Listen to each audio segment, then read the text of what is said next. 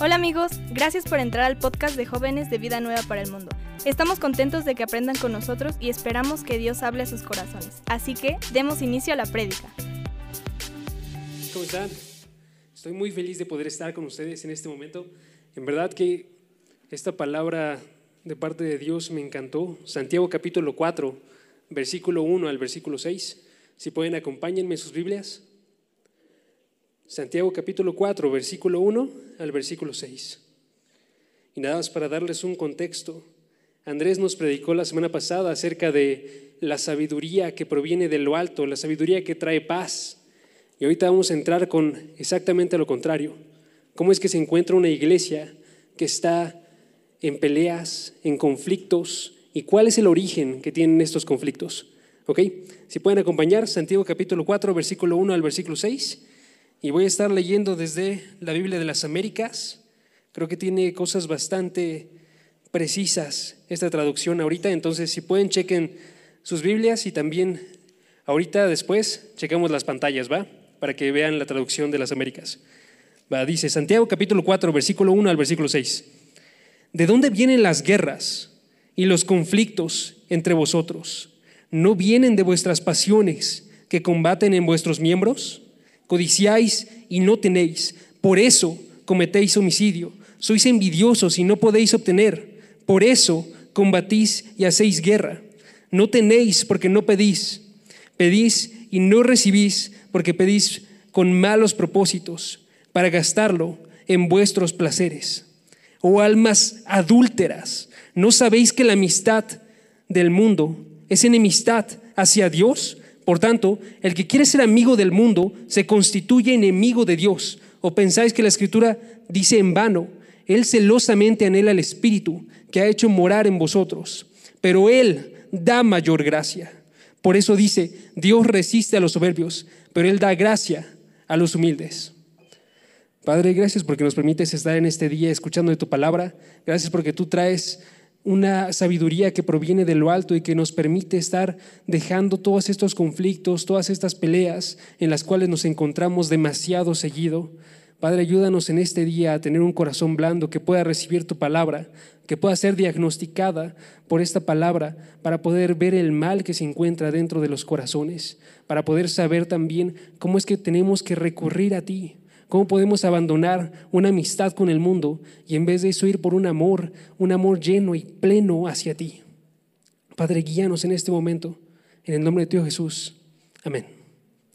Ok, les voy a leer un poema también, aprovechando. Es un poema que se llama Osimandías y trata acerca de un viajero y la forma en la que estaba este viajero a través del desierto y en el desierto él encuentra algo muy peculiar. Encuentra una estatua, ¿sí? Una estatua pero que solamente quedan restos de esta estatua, solamente quedan los pies y la cabeza. Les voy a leer el, poema, dice así, conoció un viajero de una tierra antigua que dijo, dos enormes piernas de piedra yacen sin su tronco en el desierto y junto a ellas en la arena, semi-hundido, descansa un rostro hecho pedazos, cuyo ceño frungido y mueca en la boca y desdén de frío dominio cuentan que su escultor comprendió bien esas pasiones que todavía sobreviven, esas pasiones que todavía sobreviven grabadas en la piedra inerte, las pasiones que tenía esta persona que estaba representando. ¿sí? Y dice, y en el pedestal se leen estas palabras, yo soy Osimandías, rey de reyes, contemplen mi obra, oh poderosos, y pierdan la esperanza. No queda nada a su lado. Alrededor de las ruinas de ese colosal naufragio, infinitas y desnudas, se extienden las solitarias y llanas arenas. ¿Ok? ¿Qué sucedió aquí? Estaba esta persona y estaba en el desierto y ve esta colosal figura de la cual solamente quedan restos. Y la persona había escrito dentro de esta estatua que se había mandado hacer, yo soy el rey de reyes, teman y tiemblen por todo el poder que yo tengo. Pero para este momento, el viajero solamente encontró arena. Él no vio absolutamente nada de las cosas poderosas que estaba diciendo Simandías que tenía. Entonces, ¿qué nos enseña esto a nosotros? Que estas riquezas eran solamente pasajeras Y finalmente, todo este ánimo que él tenía por conseguir esas riquezas se desvaneció. Y si lo único que quedó fue esa cara y ese rostro que tenía el ceño frungido y la mueca en la boca, solamente quedó un mal recuerdo de quién era esa persona.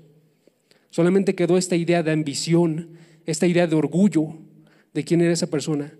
Y todo lo demás se desvaneció. Ahora les digo eso porque Santiago lo que nos ilustra a través de estos versículos es que nosotros tenemos un corazón muy parecido al que tiene Osimandías. Nosotros no tenemos la misma situación solamente porque nos faltan los recursos económicos, solamente porque nos falta la parte de tener un reino, pero el corazón lo cumplimos. Y estamos de la misma forma ambiciosos y egoístas y buscando más nuestro bien. Esta parte de Osimandías era el nombre griego que tenía Ramsés II, que está haciendo referencia al faraón de Egipto, el que estaba durante el, momento de Moisés. Y este faraón, viendo la voluntad de Dios que era sacar a su pueblo, él se mantiene y él dice, mi voluntad es que se queden. Y cae delante de eso. Y de la misma forma nosotros vivimos de forma constante, yendo en contra de la voluntad de Dios. Y estamos alzándonos como diciendo, mi voluntad es más grande, siendo soberbios, haciéndonos más altos de lo que es Dios.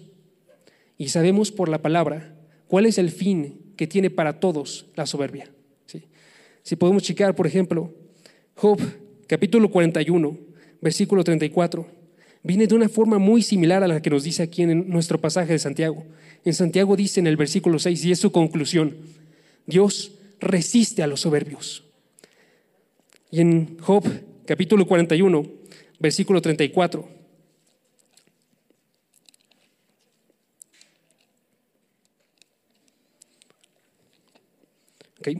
nos dice, desafía, Dios desafía a todo ser altivo.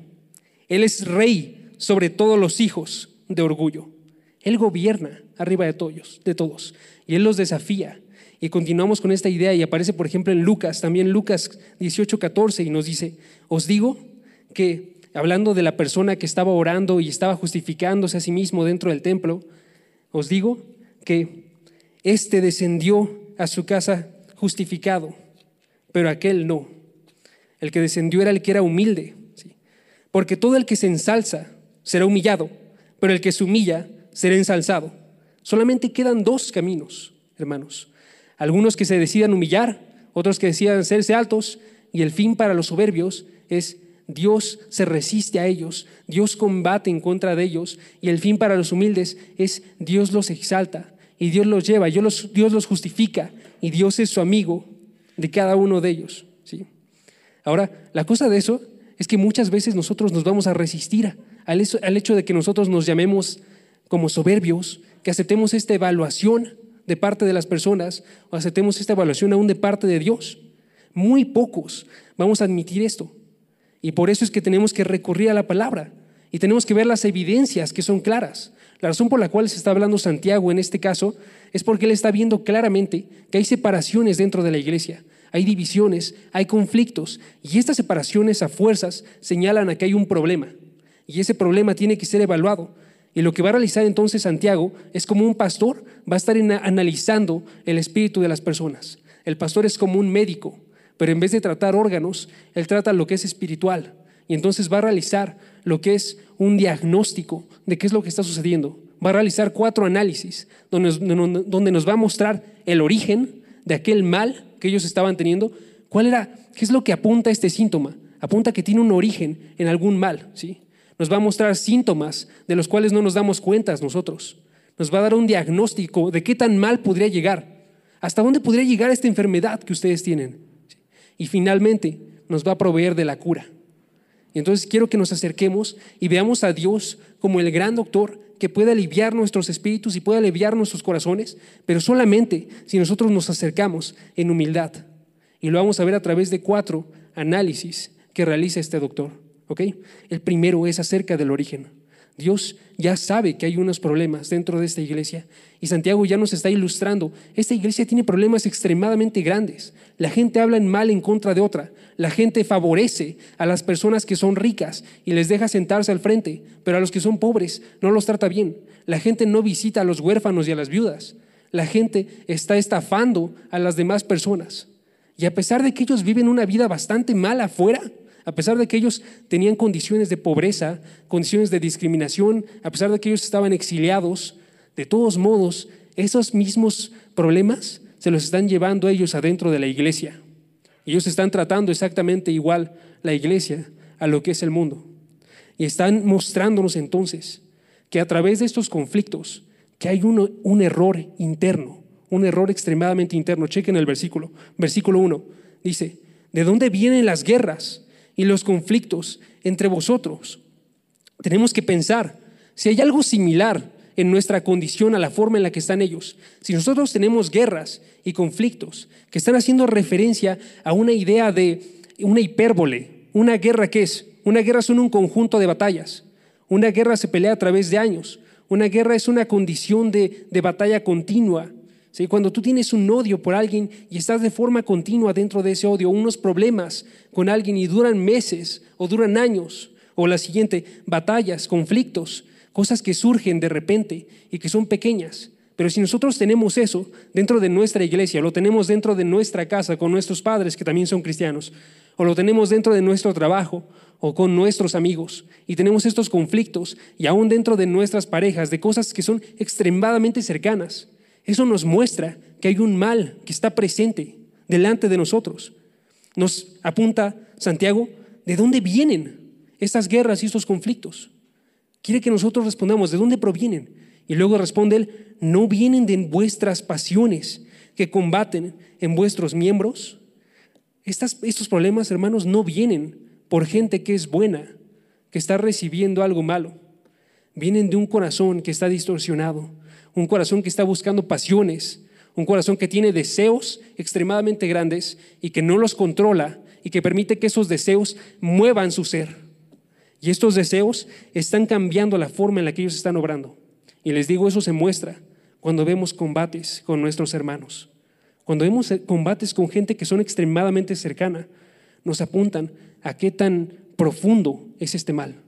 Porque tú no tendrías que pelear con alguien que es tu pareja.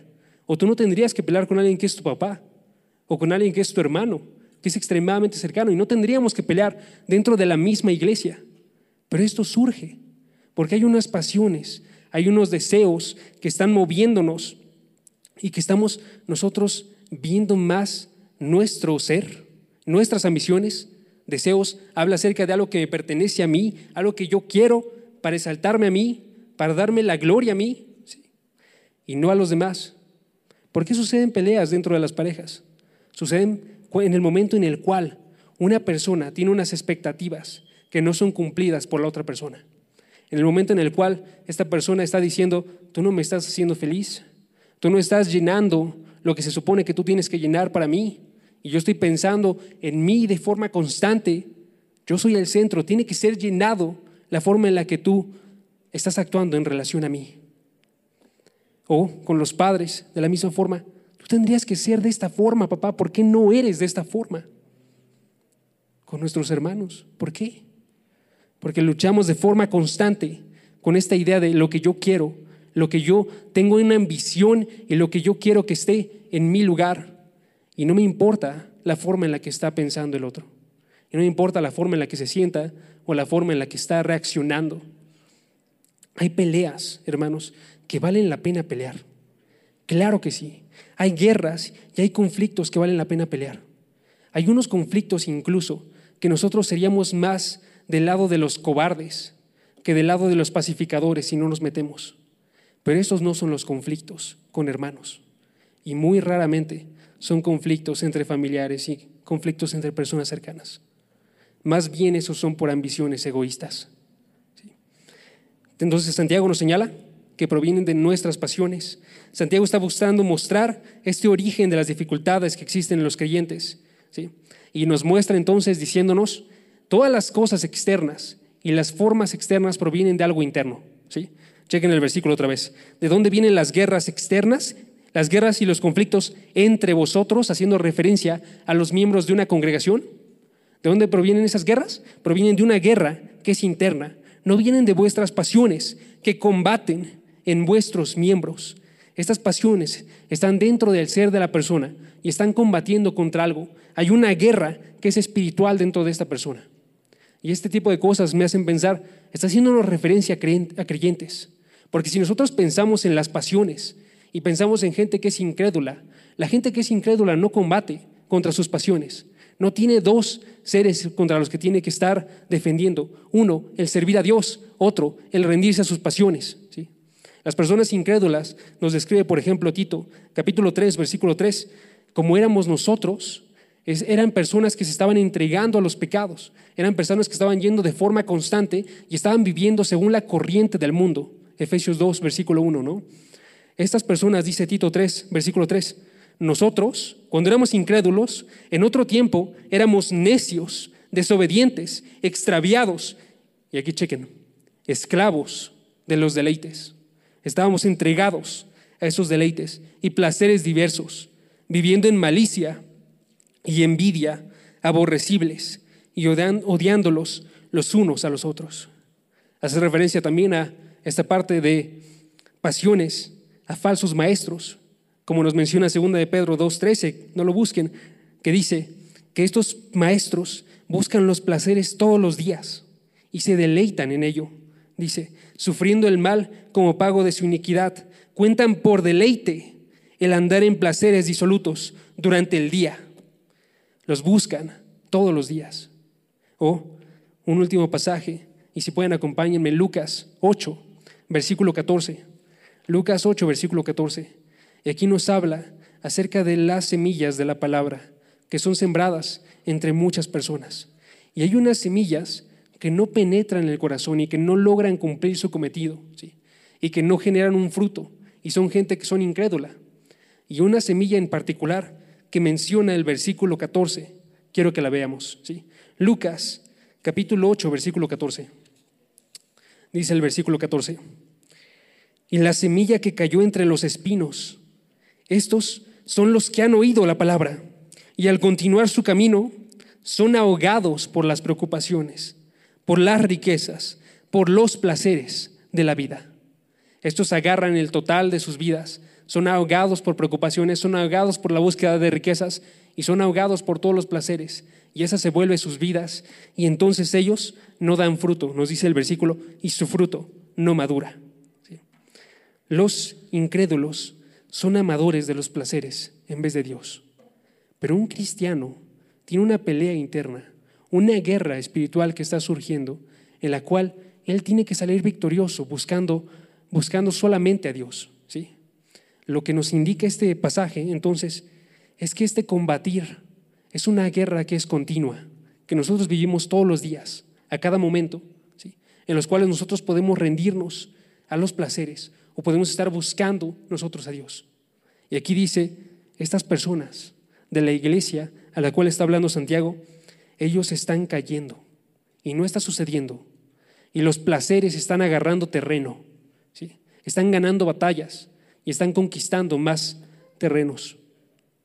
Hermanos, no puede ser así. No podemos vivir de esa forma. Cuando los deseos son tan grandes, estos deseos empiezan a nublar incluso la forma en la que pensamos nosotros. Empiezan a apuntarnos que una forma de actuar no tiene consecuencias. No nos dejan ver la plenitud de todas las cosas que van a suceder. Y lo que va a realizar Santiago es que nos va a engrandecer esta imagen. Nos va a decir, no solamente son guerras y pleitos, sino que esto puede ir avanzando y evolucionando y puede llegar a las cosas peores que tú podrías pensar.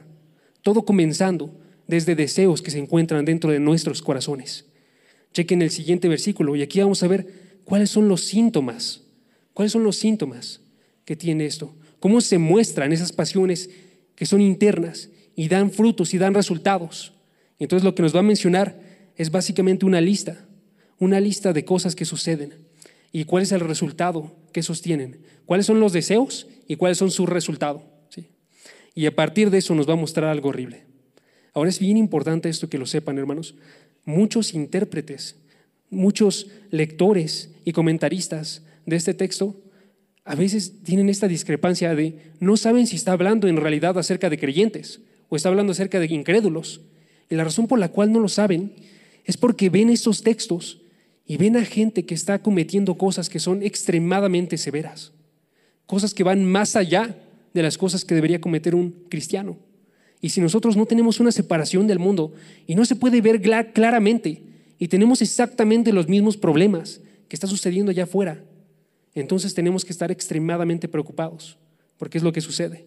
Chequen, nos va a decir las pasiones que se originan en el corazón y el resultado.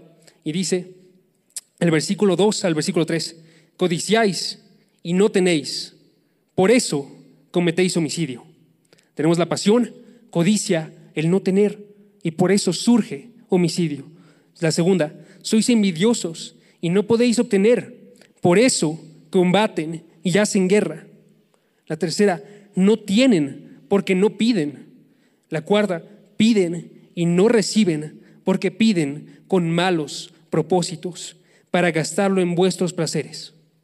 Nos anuncia codicia, nos anuncia falta, homicidio, envidia, incapacidad de tener, combates, guerras, falta de oración y oraciones malas.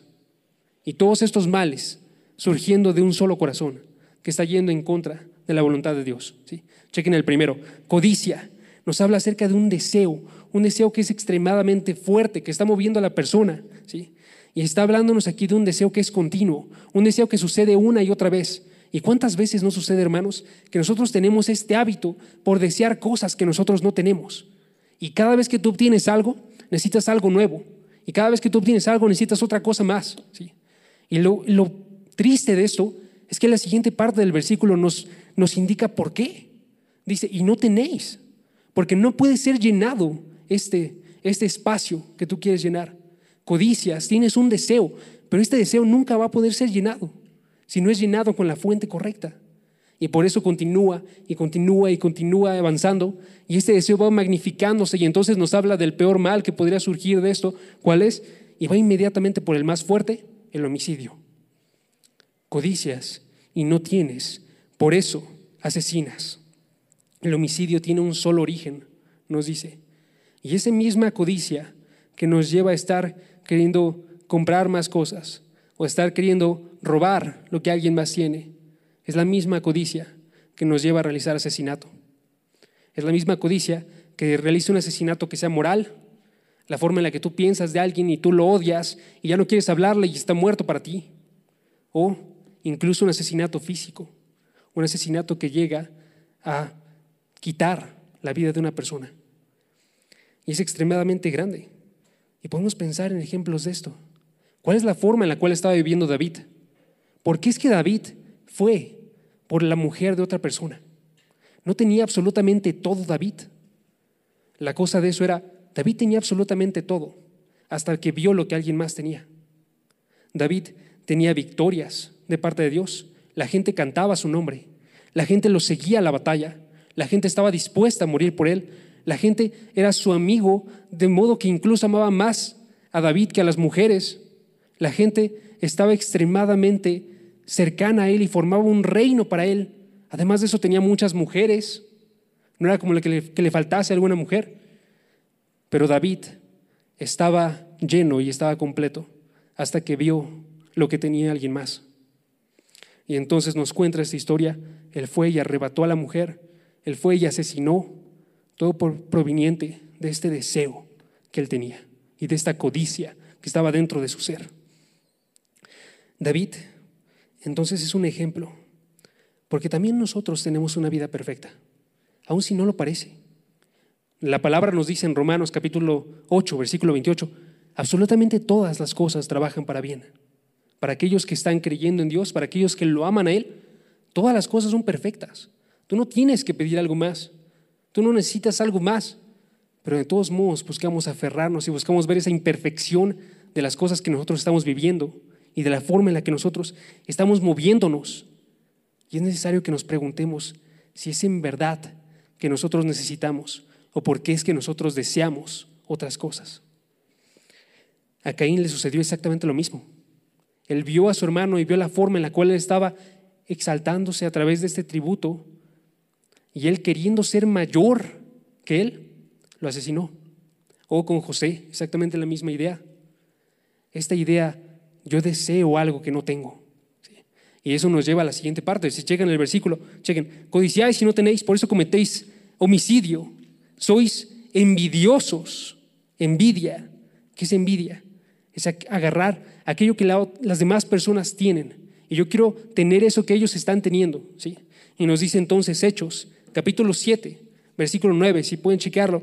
Hechos 7, versículo 9, que esto es lo que dio esta raíz para que llegasen a vender a su hermano José. Entonces nos dice Hechos, capítulo 7, versículo 9, que ellos estaban intentando llenar algo y tampoco podían. Y decidieron recurrir a cosas extremadamente horribles. Si checamos el versículo de Santiago, nos dice de nuevo esta idea. Chequen, mientras buscan hechos, sois envidiosos y no pueden obtener. Tampoco la envidia les provee aquello que ustedes quieren. Ahora sí, chequen, Hechos 7, versículo 9. Y los patriarcas tuvieron envidia de José y lo vendieron para Egipto. Los patriarcas tuvieron envidia y esta envidia resultó en vender a su propio hermano, su propia carne. Y tenemos esta misma idea, personas cercanas y la forma en la que los tratamos. ¿Cómo es que estamos tratando a la gente que está aquí. Me gusta mucho como lo dice un autor. Y un autor, para definir esto, él dice, Santiago está enfatizando lo que puede ocurrir y lo que en verdad ocurre cuando los hombres escogen el placer en lugar de Dios como norma de vida. Las leyes son despreciadas y el deseo por el placer arrastra a los hombres a hacer cosas que jamás soñaron que eran capaces de hacer. Todas estas cosas y no conseguían ningún propósito. Todo lo que el hombre está dispuesto a realizar sin conseguir absolutamente nada. ¿Qué consigue las envidias? No consiguen nada más que la tristeza de su padre, de los hermanos de Jacob. No conseguían que ellos tuvieran un mejor lugar, solamente conseguían un mal para los demás. Entonces cuatro veces nos aparece esta misma idea, hermanos. Cuatro veces, chequen, en los versículos 2 al versículo 3 de Santiago 4, dice, no tenéis, no podéis obtener, no tenéis, no recibís, no tienen, no pueden obtener no reciben, no tienen. Se enfatiza esta incapacidad que tiene este tipo de obrar.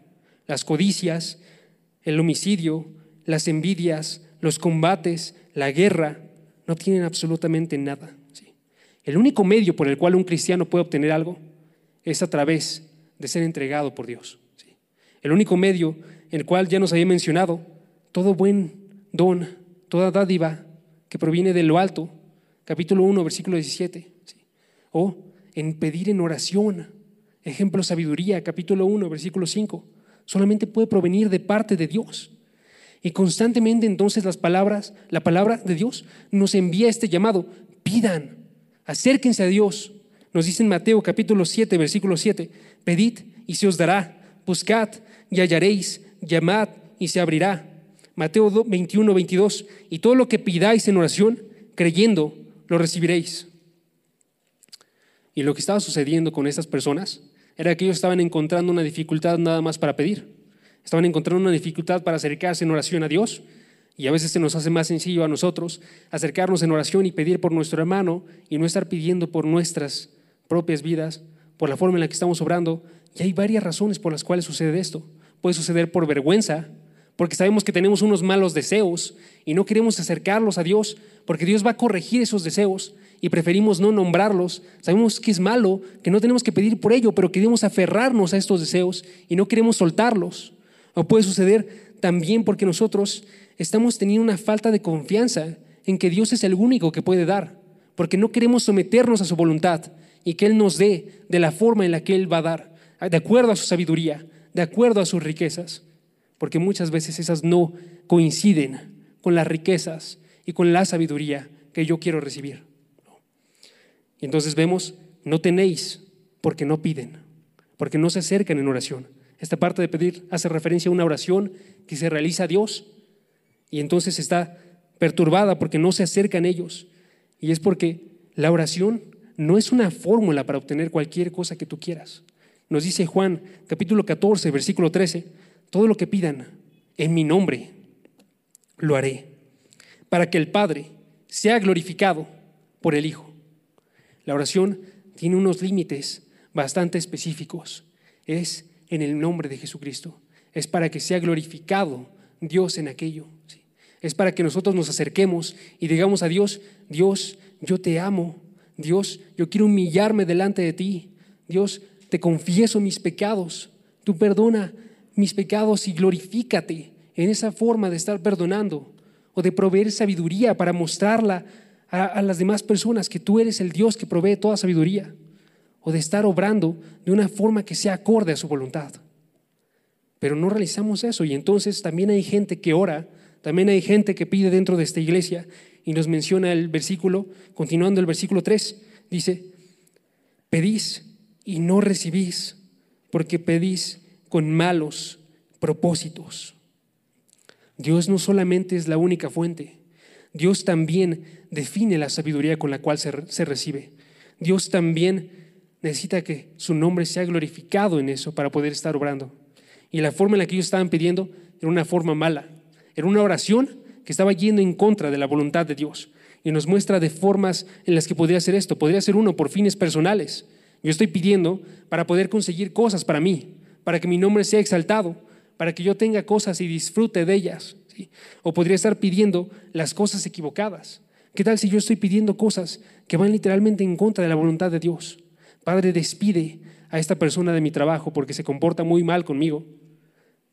Padre, que esa persona saque cero en su examen. O Padre, permíteme que yo saque un 10 para que todos me vean y digan qué tan inteligente eres. O podríamos estar pidiendo con motivos equivocados. Igual y pedimos la cosa correcta y estamos pidiendo sabiduría. Igual y pedimos nosotros conocer de la palabra de Dios. Igual y pedimos nosotros estar teniendo esta relación con los hermanos donde ellos puedan aprender de ti, pero pedir con motivos equivocados para que te veas tú mejor. Esa no es la forma en la que tenemos que estar obrando. Y aquí nos dice, ese es el énfasis de Santiago. Chequen, nos dice, piden mal para gastarlo en vuestros placeres. Y nos apunta, ellos están pidiendo para poder gastar lo que están recibiendo en el mundo, para poder estar apoyando al mundo que odia a Dios, para poder estarse sustentando en las cosas y la ética que tiene este mundo, que está obrando de cierta forma y que magnifica ciertas cosas. Piden mal para aumentar sus placeres. ¿sí? Y entonces nos da un diagnóstico. En el versículo 4 nos da un diagnóstico. Todos estos síntomas reflejan un mal que está empeorando y que va a llegar a esto. Versículo 4. Oh almas adúlteras, ¿no saben que la amistad con el mundo es enemistad hacia Dios? Por tanto, el que quiere ser amigo del mundo se constituye enemigo de Dios. Lo que están mostrando con estos síntomas, con esta ambición personal, con esta forma de pedir que es para conseguir, es que había un problema más grande delante de ellos y que no estaban viendo delante de sus ojos. Y ese problema es que ellos estaban formándose como adúlteros, con una amistad con el mundo y que se estaban constituyendo enemigos de Dios. ¿sí?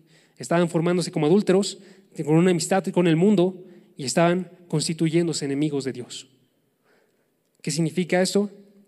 Primeramente, hace referencia a creyentes, porque creyentes están en una relación, un compromiso con Jesucristo. Son la novia que está preparándose para la boda.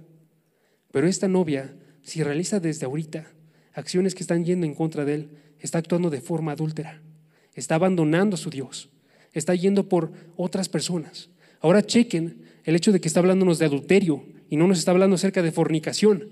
El mundo fornica todos los días y va con un placer y con otro placer y con otro placer. Pero aquí nos está haciendo referencia a un adulterio. Tú tienes a tu esposo, te quedas con ese esposo, pero vas con alguien más. Y esa otra persona se preserva y se forma una relación y pasas de esa a otra, pero todavía se mantiene al, al novio. Y esa era la forma en la que estaba obrando, por ejemplo, Israel.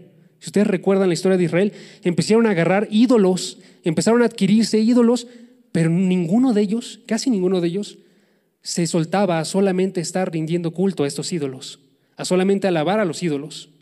Lo que realizaban ellos era que alababan a los ídolos y alababan a Dios, buscando tener el beneficio de esas dos relaciones.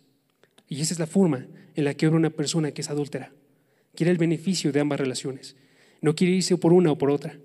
Y de la misma forma, hermanos, muchos de nosotros estamos moviéndonos y estamos intentando agarrar los placeres del mundo, intentando ver qué es lo que nos pueden ofrecer la alabanza de las demás personas cuando no estamos dentro de esta iglesia o aún cuando estamos aquí adentro. Estar predicando para que nos vean como mayores a nosotros. Y no vemos el hecho de que estamos actuando con infidelidad. Ahora chequen la forma en la que llega esta infidelidad. Llega por una amistad. Una infidelidad por una amistad. Una amistad con el mundo. ¿sí? ¿Por qué? Porque esta amistad en los tiempos antiguos, en el primer siglo, no se veía de la misma forma en la que nosotros vemos amistad. Ahorita nosotros llamamos amigo a cualquier persona que sea un conocido cercano. Pero aquí no era así.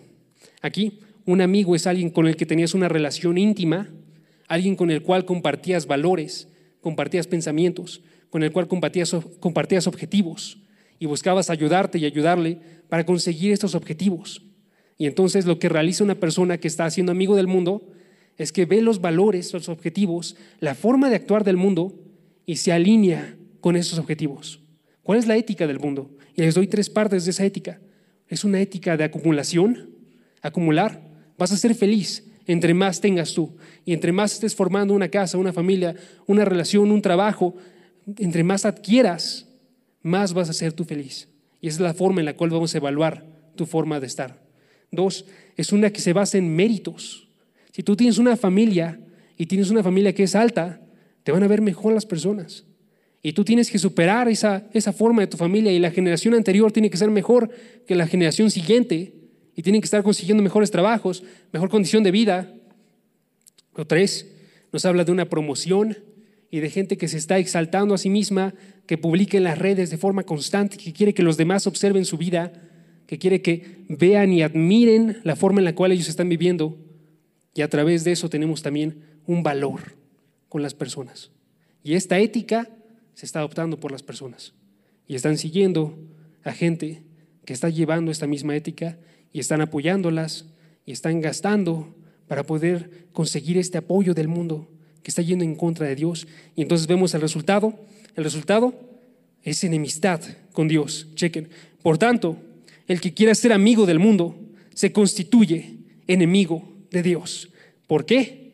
Porque nos dice Primera de Juan, capítulo 2, versículo 15, no amen el mundo ni las cosas que están en el mundo. Si alguno ama el mundo, el amor del Padre no está en él. Son dos cosas contrarias. Los placeres que quiere el mundo van en contra de los placeres de Dios. Y nunca se van a igualar estos dos placeres. Y aún así gente vive engañada y está pensando, a través de esto voy a ser feliz. Y a través de esto voy a conseguir más y más. Y no vemos, hermanos, no se comparan en lo absoluto los placeres que provee este mundo a los placeres que provee Dios.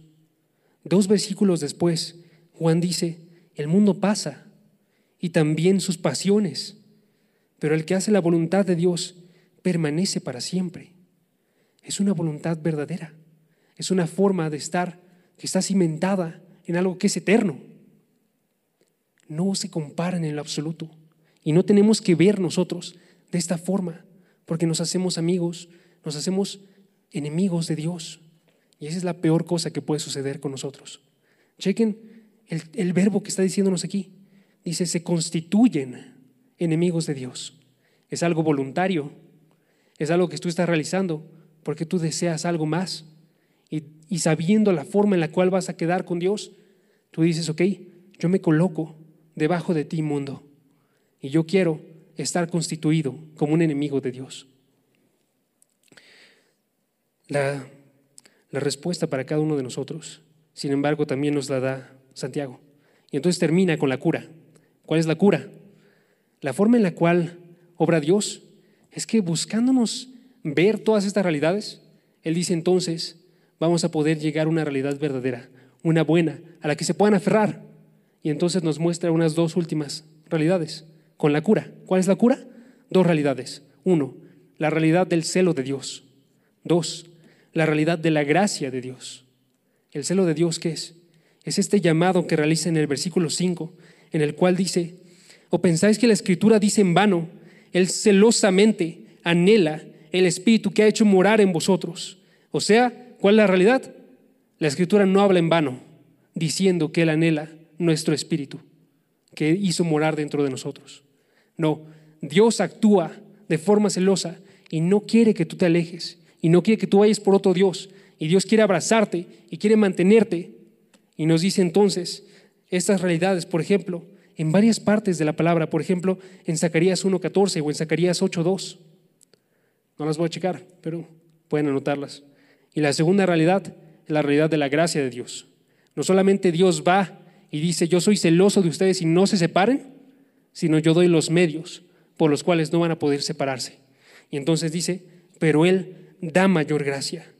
Por eso dice, Dios resiste a los soberbios y Él da gracia a los humildes. Él da una mayor gracia.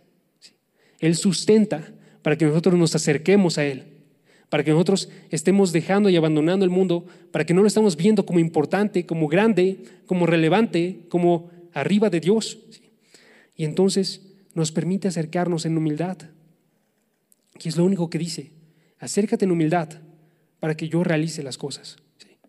La forma en la cual hablamos nosotros cuando hablamos de una oración de arrepentimiento, de una oración por ser salvados, es una forma muy particular. Les voy a decir cómo la describe John MacArthur. John MacArthur dice al respecto de la oración de salvación, la gente es salvada porque Dios la salva. Y la oración apropiada es pedirle a Dios que te salve el publicano en el Evangelio de Lucas oró la oración de un pecador diciendo, Señor, sé misericordioso conmigo, un pecador. Señor, sé misericordioso conmigo, un pecador. Diría entonces que derrames tu corazón hacia Dios y ruégale porque misericordiosamente te salve. Dice él, no tienes ningún derecho sobre esa salvación, no tienes obra alguna que pueda merecerla. Es puramente un regalo de gracia. Pero Dios está prometiendo esta gracia, hermanos.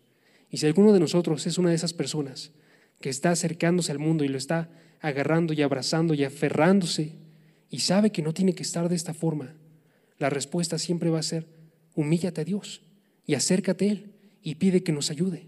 O si alguno de ustedes es alguien que ha vivido en el mundo toda su vida, que nunca se ha acercado a Dios o que piensa que lo ha realizado pero no lo está realizando en verdad, es la misma respuesta. Humíllate a Dios y pide que Él sea aquel que va a exaltarte, que va a lograr que tú te alejes de todas esas cosas, porque tú sabes que no puedes.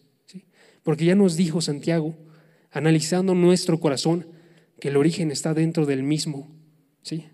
que los síntomas son estas cosas que parecen incontrolables y que van a seguirse soltando una y otra y otra vez y que el diagnóstico es el que más tenemos que temer nosotros en nuestras vidas. Una enemistad con Dios, una separación de Dios. Y entonces quiero que oremos de forma fuerte porque Dios nos permita estar a su lado y abandonar el mundo, aun cuando vivimos aquí, que podamos nosotros alejarnos de sus deseos y de sus pasiones. Padre, gracias porque nos permites estar aquí este día Gracias porque tú das mayor gracia a través de revelar una palabra que nos alienta y nos mueve a través de tu celo y de tu amor a querer abandonar todo amor que tenemos por el mundo. Permítenos en este día honestamente estar llevando desde nuestros corazones una humildad que nos tire a tus pies, que haga que nosotros estemos llorando a cada uno de tus pies y que podamos ver que tú eres el único que va a poder cambiar nuestra situación el único que puede arreglar cualquier separación que nosotros tenemos. Padre, que dejemos de comportarnos como cristianos carnales, que dejemos de comportarnos como cristianos que están viviendo en el mundo, como personas que son enemigas tuyas. Y en vez de eso que veamos que nosotros estamos llevados hacia una relación pura, agradable, perfecta, como sacerdotes y como una nación santa delante de ti. Permítenos abandonar todas esas cosas a través de tu poder y con tu armadura estar peleando la batalla de la fe que tenemos delante de nosotros cada día, en contra de la maldad del mundo, en contra de la maldad de Satanás y en contra de las pasiones que están combatiendo dentro de nuestros miembros. Te pido por cada uno de nosotros en este día, en el nombre de tu Hijo Jesús. Amén. Con tus donativos y ofrendas ayudas a que el mensaje de salvación llegue a más jóvenes alrededor del mundo. Aunque no puedas llevar la palabra personalmente a todo el mundo, de esta manera formas parte de la obra de Dios. Si quieres saber cómo donar desde donde estás, te invitamos a que revises la descripción. Por tanto, id y hacer discípulos a todas las naciones